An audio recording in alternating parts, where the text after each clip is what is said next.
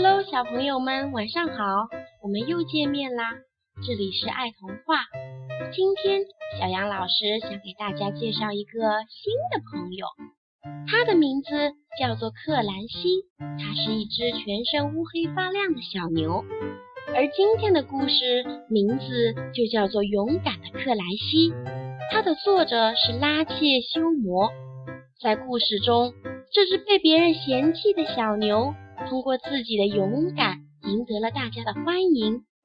让我们一起来听听今天的故事吧。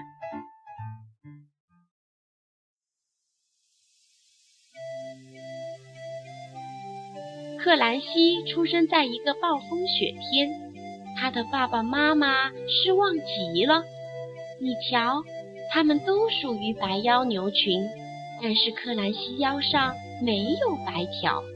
它全身上下都是黢黑黢黑的。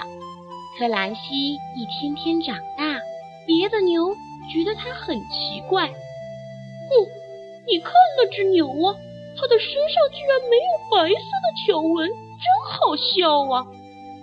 克兰西想尽一切办法给自己弄上白色的条纹。他在雪地上打滚，可是很快雪就融化了。他又在身上绑上白色的带子，可是这弄得他肚子疼极了。嗯，好难